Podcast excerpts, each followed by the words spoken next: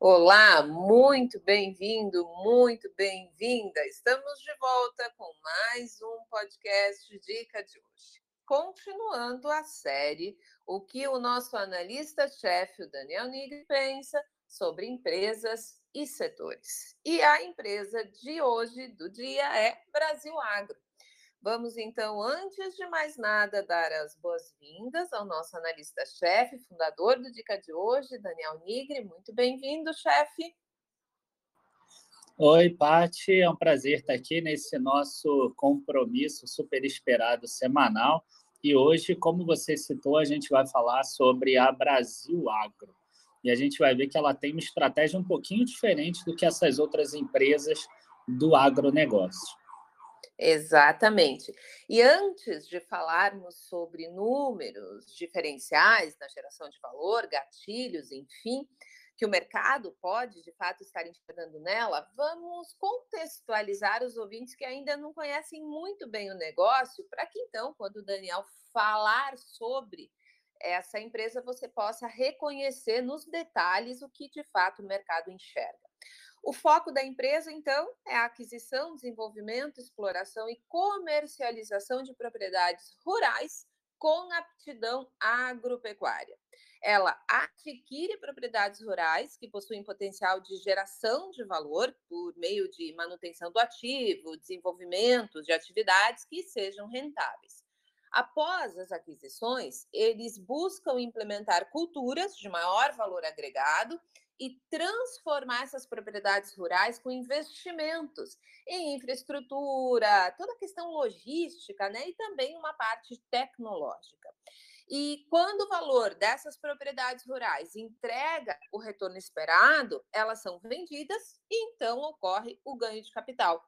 Portanto, ocorre uma gestão ativa das operações, combinando o retorno imobiliário e operacional e eles também fazem uh, uso de uma estratégia de mitigar riscos climáticos e de culturas através da diversificação geográfica e também produtiva dessas mesmas propriedades. Lembrando que desde o IPO foram cerca de 85 mil hectares de terras em um valor total de 925 milhões, com uma TIR média de 19%. E vocês sabem, inclusive eu tenho certeza que o Daniel vai comentar sobre isso, as terras elas passaram por um aumento considerável nos últimos dois anos. E as projeções de continuidade dos preços aquecidos das commodities agrícolas acaba sendo um fator que muita gente acredita ser determinante na análise e houve um movimento interessante também da margem bruta nas regiões que são as maiores produtoras, que chegou a dobrar em alguns casos, três vezes em outros casos. Além do fator da demanda, que obviamente sempre incentiva a expansão de produção, né? O que faz com que vendas de fazendas também acabem aquecendo. Então, a empresa busca equilibrar propriedades rurais em diferentes níveis de desenvolvimento. E assim ela busca, não é que ela consiga sempre, tá? Evitar picos e quedas nessa necessidade operacional de desenvolvimento e de produção dessas fazendas. Portanto, ela consegue assim diminuir a volatilidade no fluxo de caixa das operações e das vendas dessas mesmas propriedades rurais. E aí, antes de passar a palavra para o Daniel e de fazer a minha primeira pergunta, é importante também lembrar que a empresa fez um follow primário de 440 milhões e que isso tem uma relação direta com a estratégia de crescimento da empresa. Inclusive, um dado que eu acho sempre muito interessante levar em consideração é que parte significativa desse valor foi direcionado para compra de terras na Bolívia. E essa compra foi muito parecida com o que ela já fez no passado fora do Brasil. Essa da Bolívia foi cerca de 33% abaixo do valor patrimonial, o que também levanta algumas questões que nem sempre são positivas, né? Então, a primeira pergunta para o nosso analista-chefe é a seguinte: de forma geral, falando sobre o setor antes de entrarmos nos números do último tri do negócio, qual é a tua leitura sobre o setor para os próximos anos. Tu acredita que vai existir uma valorização contínua? Tu considera isso como parte da tua precificação? Tem uma variável de peso? Dizer assim, ah, essa valorização de terras vai de fato continuar por um curto, médio, longo prazo. E na tua opinião, a gente vai ter anos com valorização de terras devido ao fato que durante muito tempo elas perderam da inflação e que, em tese, portanto, existiria um valor a ser reposto, digamos assim, com a palavra do nosso analista-chefe. Bom, Paty, é, obrigado pela pergunta, é uma pergunta muito pertinente que tem muito a ver com o ponto que eu estou analisando a empresa hoje. Né? É importante a gente dizer o seguinte, que essa relação com, da Terra com a inflação, ela existe, mas ela nem sempre é linear. Então, o que a gente viu nesse último ano agora foi uma valorização de terra muito expressiva aqui do próprio portfólio da empresa, que cresceu mais do que 70%. Eu vou até pegar aqui os dados para a gente falar o número certo, mas a, gente, a empresa ela passou até aqui, ó, 3,4 bilhões de reais em valor de terra pelo laudo da avaliação independente da Deloitte, e 3,28 bilhões pela avaliação interna dela. Então, quer dizer, a avaliação interna dela é até um pouco menor do que a avaliação independente. Só que esse número no ano anterior era, respectivamente, né, 1,6 bilhão e 1,8 bilhão. Então, a gente está falando de um crescimento aqui, uma valorização de 75%. Essa valorização de 75%, com certeza, não vai acontecer todo ano. O que eu acredito tá, que possa estar acontecendo, e aí a gente pode entrar um pouco mais na venda de duas terras que a empresa fez agora. É, é vai ser que... o nosso próximo assunto, isso. Então, eu já vou, já vou tá. entrar aqui direto no, no assunto, porque eu acho que certo. vai contextualizar bem. A empresa ela vendeu no dia 20 de setembro, Fazenda Rio do Meio, 4.573 hectares, isso na Bahia. Para você ter uma ideia, são 250 sacas de soja por hectare. Tá? A Fazenda Alto Taquari, por exemplo, no Mato Grosso, a gente está falando de 3.723 hectares que foram vendidos por um valor de 1.100 sacas de soja por hectare. Esse número da quantidade de sacas de soja por hectare no Matopiba todo, né? E quando a gente fala Matopiba, a gente está falando de Maranhão, Tocantins, Piauí, Bahia e também o Mato Grosso, né? A parte ali Goiás, Mato Grosso, Mato Grosso do Sul também estão crescendo muito. A gente está vendo um crescimento de terra muito grande. Esse crescimento de terra não deve acontecer com essa frequência toda. E eu tenho um certo receio que aconteça o que aconteceu aqui no Rio nas vésperas da Copa e da Olimpíada. O que, que aconteceu aqui no Rio? O mercado imobiliário ficou muito aquecido, muitas empresas acabavam que elas faziam muito, muitos empreendimentos novos, tinha uma oferta muito grande, mas tinha uma demanda crescente também, dizendo que era a cidade do futuro, a capital olímpica e etc. E aí o que, que aconteceu? Hoje a gente tem muitos desses empreendimentos vazios, muitos deles negociando a 30%, 40% abaixo do valor lá de 2014 e 2015. E eu acredito que assim a gente está num processo de que as terras desses locais elas possam estar um pouquinho sobreavaliadas, não tem como saber qual vai ser o máximo desse valor, mas a gente já começa a ver isso pelo crescimento atual. Não é normal as terras subirem 75%, embora no longo prazo elas devam acompanhar a inflação. Pelo menos essa é a minha visão. E uh, por que que está havendo esse crescimento todo do preço de terra? Né? No caso da Olimpíada, só para contextualizar, foi a própria Olimpíada e toda essa especulação imobiliária no Rio de Janeiro. Agora, quando a gente fala de terras, a gente está falando do quê? Do aumento do, da produtividade no agronegócio, das melhorias de técnicas, de tecnologia que a gente está vendo. Né? A parte está tendo uma revolução tecnológica no campo, além do Brasil, hoje em dia, ter uma posição de destaque. Né? O Brasil, hoje em dia, por exemplo, é o maior produtor de soja do mundo, algo que era os Estados Unidos há cinco, seis anos atrás, por exemplo. Então, está crescendo muito, o Brasil ele passa a ter um destaque muito grande no, no rural. Mas, na minha visão, a gente já está esticando essa corda um pouquinho para cima. Certo, até porque esse essa variável, digamos assim, essa justificativa que parte do mercado utiliza, no sentido de acreditar que o fator estoques de alimentos no mundo ainda estarem muito baixos, uma necessidade imensa de regularização, uma população crescente, uma necessidade de alimentar toda essa população, vai fazer com que mais tecnologia no campo torne de fato o agro uma, um setor mais atrativo em termos de margem, o que aconteceu principalmente no Mato Grosso nessas últimas duas, nessas últimas duas safras, né?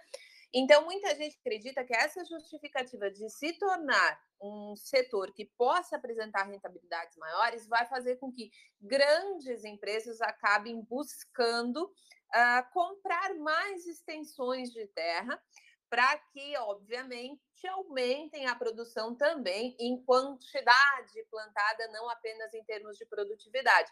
Mas eu concordo contigo em gênero, número e grau que existe sim um limite, isso vale para qualquer tipo de negócio, quando é feita uma estimativa com base no que acontece em anos onde você tem um evento que não estava previsto e que acabou impactando o que durante 10, talvez 15 anos, né, não havia movimentado de forma consistente. Então, é sim algo sempre que precisa ter uma margem né, para evitar aqueles, risco, aqueles riscos muito excessivos por conta do otimismo, né?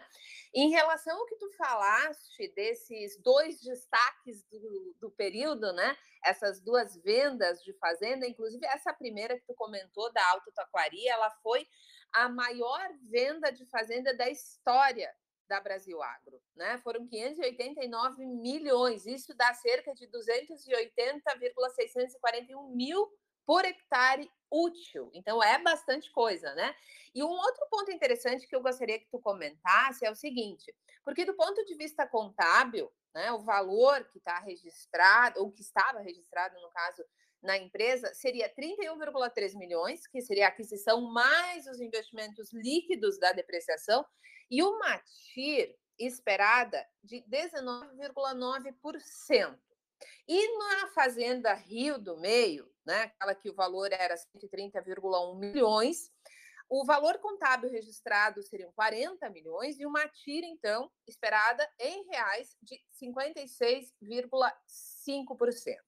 E essas duas vendas, elas foram anunciadas em outubro, portanto, não no terceiro trimestre, e sim no quarto trimestre. E aí tem um outro ponto que eu não sei se tu gostaria de comentar ou não, que é em relação à receita, o EBITDA e o lucro dela nesse trimestre, né? O último trimestre que ela apurou os resultados, da safra 2021-2022 e como ela tem aumentado né, a questão da própria produtividade que é utilizada como geração de valor nesse desenvolvimento antes da venda efetivamente das fazendas e também se tu gostaria de comentar sobre a questão dos arrendamentos, né? Dessa estratégia que essas empresas agropecuárias do agronegócio usam uh, dividindo, né? Aquele percentual parte é produzido nas terras próprias e parte, então, disso tudo é feito através de arrendamento. Até porque o portfólio da companhia ele é de 260, mais de 267 mil hectares. Ele é dividido em seis estados, ou seja, ele tem uma bela diversificação geográfica, além de Paraguai e Bolívia. Mas veja só, a área útil é de 194.742 hectares e a área de produção nessa safra, 168.774 hectares. 37% disso vai para a soja, 17% para cana, 16% para milho e 50,5% dessa área é própria e operada pela Brasil Agro. E tem um outro percentual que eu não vou me lembrar agora, mas acho que bate aí na casa dos 6, 7%, que são terras próprias, dela, da agro, mas operada por terceiros. Inclusive, nessas operações para safras, estimativa de safra para 2021, 2022, é de uma produção, vejam só, de 398,5 mil toneladas de grãos, e 2,6 mil toneladas de carne para a safra.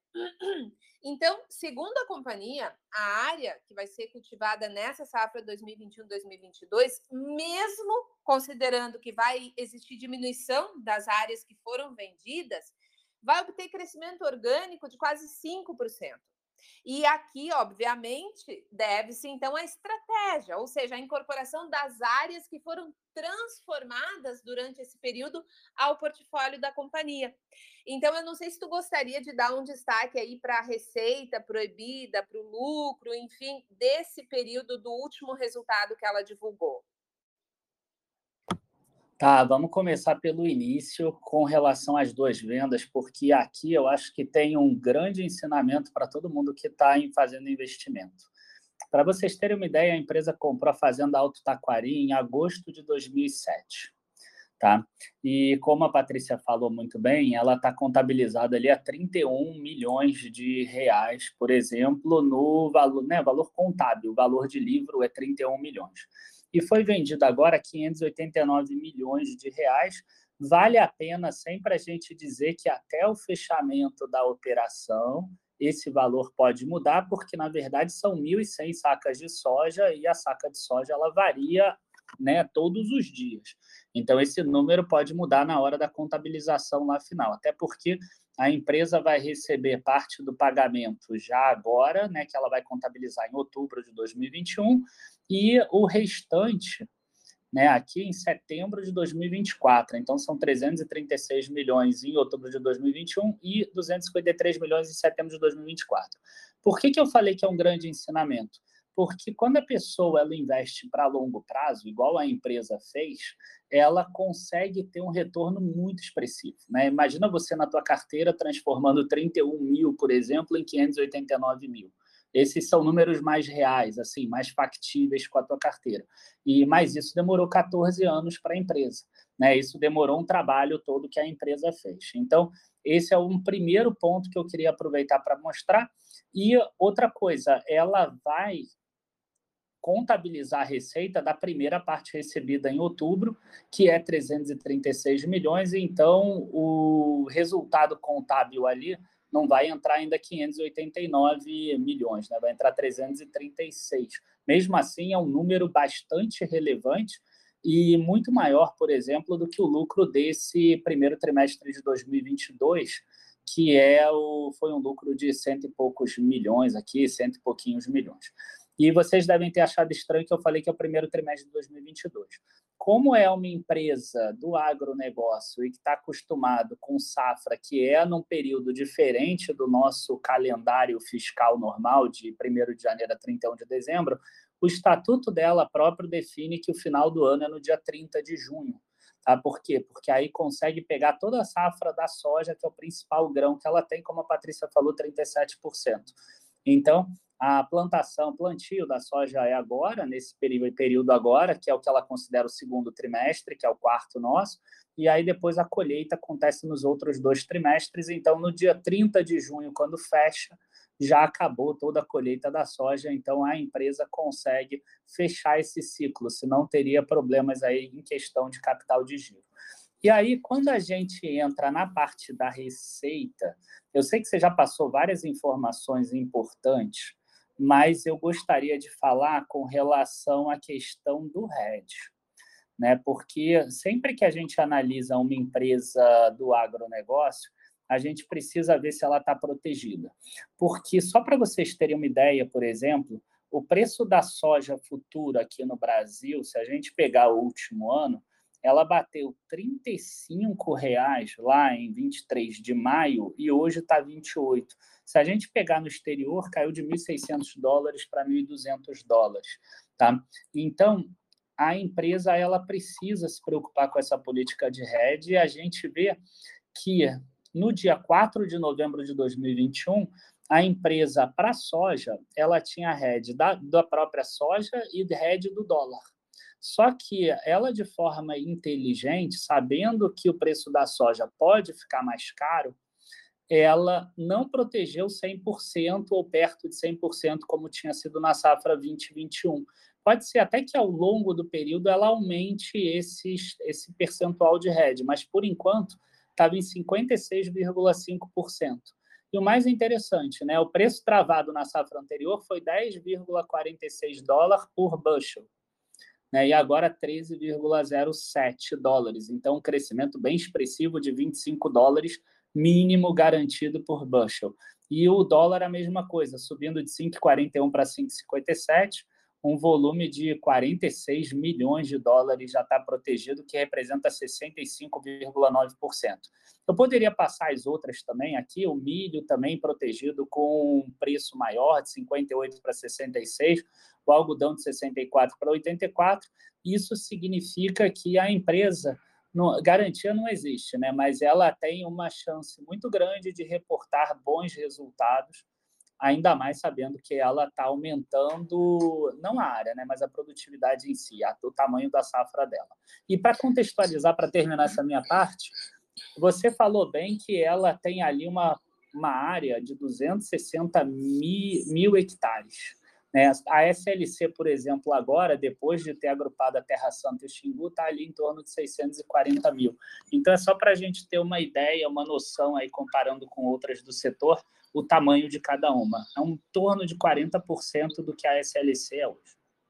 Exatamente. E até junto a essa informação, sempre analisar que uh, o objetivo do negócio ele também é diferente e é fato que quando tu faz aquisição para melhoramento e faz um grande investimento, é natural que quanto menor o portfólio, mais fácil fique para fazer esse desenvolvimento e com o tempo tu vai então aumentando esse portfólio e a geração de valor também caminha junto, é claro, desde que feitos de maneira eficiente. Eu só quero chamar atenção para um destaque desse trimestre em relação à receita líquida, que muita gente acaba perguntando, comentando, né? Foram 378,1 milhões. A maior parte da receita não veio da soja, tá, gente? Veio da cana-de-açúcar, 177,1 milhões contra 136 milhões da soja. Mas, de novo, gente, lembra que a gente está falando de plantio e de colheita. Então, vai existir sim essa sazonalidade do que vai performar melhor ou não, e também em relação, obviamente, como o Daniel muito bem comentou, como estão os preços lá fora. Então, houve aumento dos preços unitários faturados para todas as culturas nesse último trimestre que ela divulgou, e também um maior volume comparado ao que seria o primeiro trimestre de 2021, já que a gente está falando, como o Daniel lembrou, do primeiro trimestre de 2022. E a margem EBITDA dela nesse trimestre foi de 35,5%. O aumento de 11 pontos percentuais. E só para contextualizar, então, lucro líquido 107,9 milhões, com uma margem líquida de 20,1%.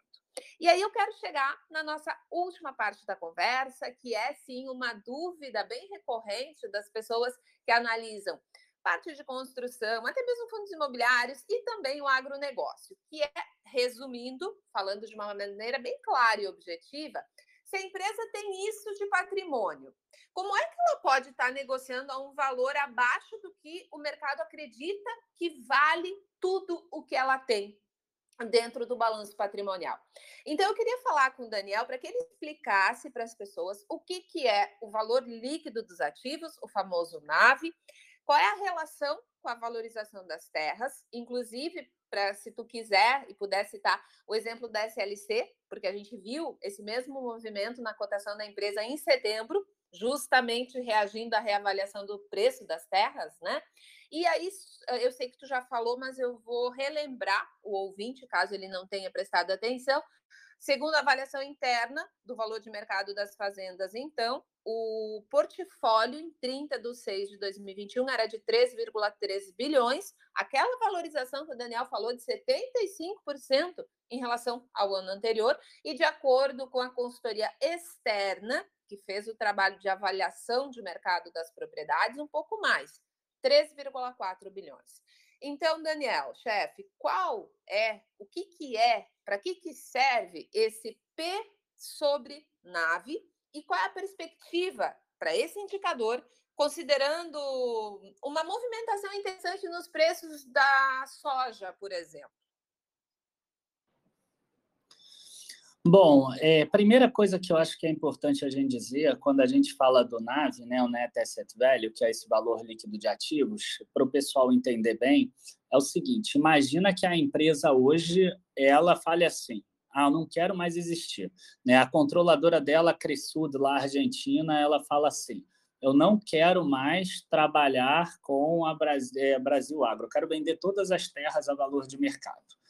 Em tese, se ela vender todas as terras de valor de mercado, enfim, pagar a dívida, que hoje é uma dívida líquida até que, que negativa, então não tem esse problema, mas se ela pagasse tudo, sobraria aqui um valor hoje de 4,3 bilhões de valor líquido de ativos.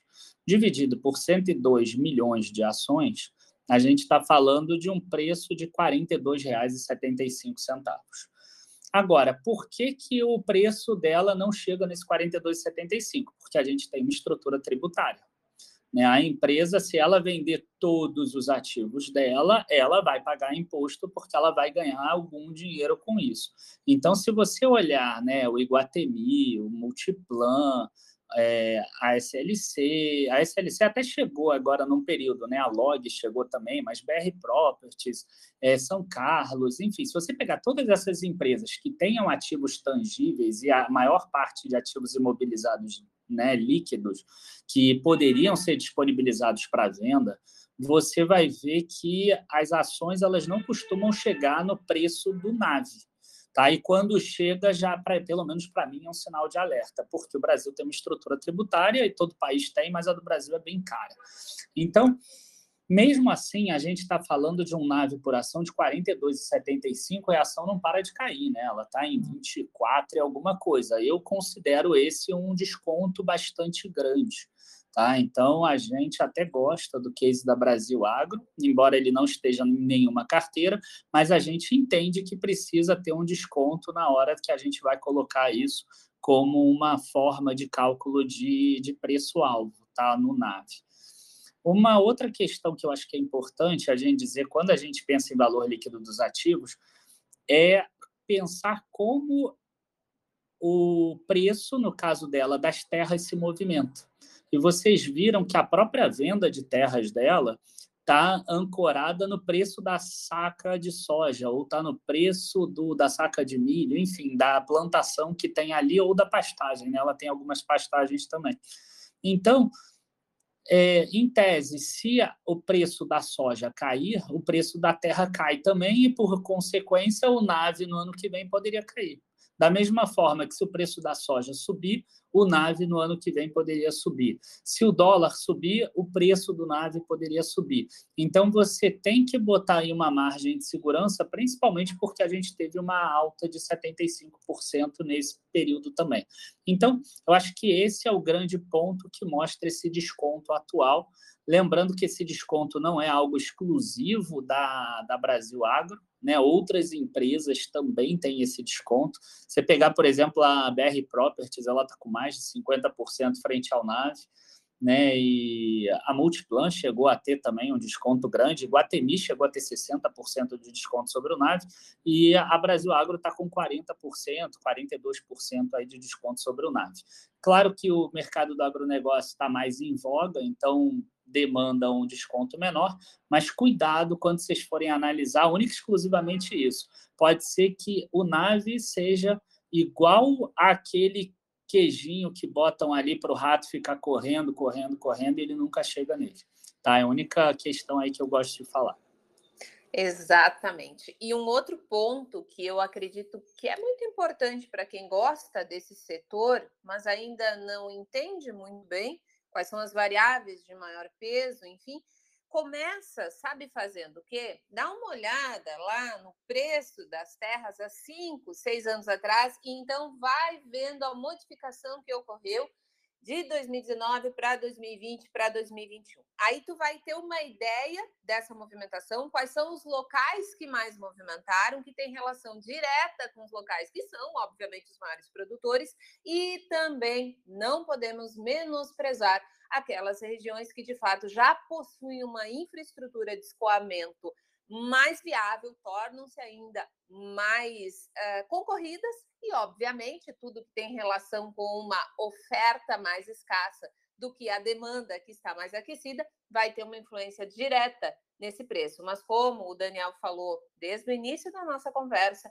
é sempre importante lembrar que existe um limite tanto para uma empresa crescer sem novos investimentos, como também para valorização dos investimentos que ela fez ao longo dos últimos períodos. Então, isso é sempre muito importante de deixar claro. E até vou comentar aqui com o Daniel que muita gente pediu Uh, e talvez possamos, então, nos próximos episódios, tratar sobre o assunto, justamente disso que tu comentou sobre essa parte de desenvolvimento, de incorporadora, de construtora e esse valor patrimonial. Né? Muita gente fica com dúvida de fato. Poxa, mas eu tá tão barato porque tá X% do valor patrimonial, então é uma oportunidade sem risco. Então, essas avaliações são muito prematuras e acabam se informando uh, uma trilha né, de pessoas mais pobres do que quando entraram na renda variável, e isso é sim sempre um problema. Então, eu quero deixar aqui o espaço para o Daniel se despedir de vocês e para, claro, colocar então as últimas, os últimos dados, as últimas informações, as ressalvas sobre esse case da Agro. Bom, é, obrigado, Patrícia, obrigado por isso. Vamos marcar sim para falar sobre incorporadoras e construtoras.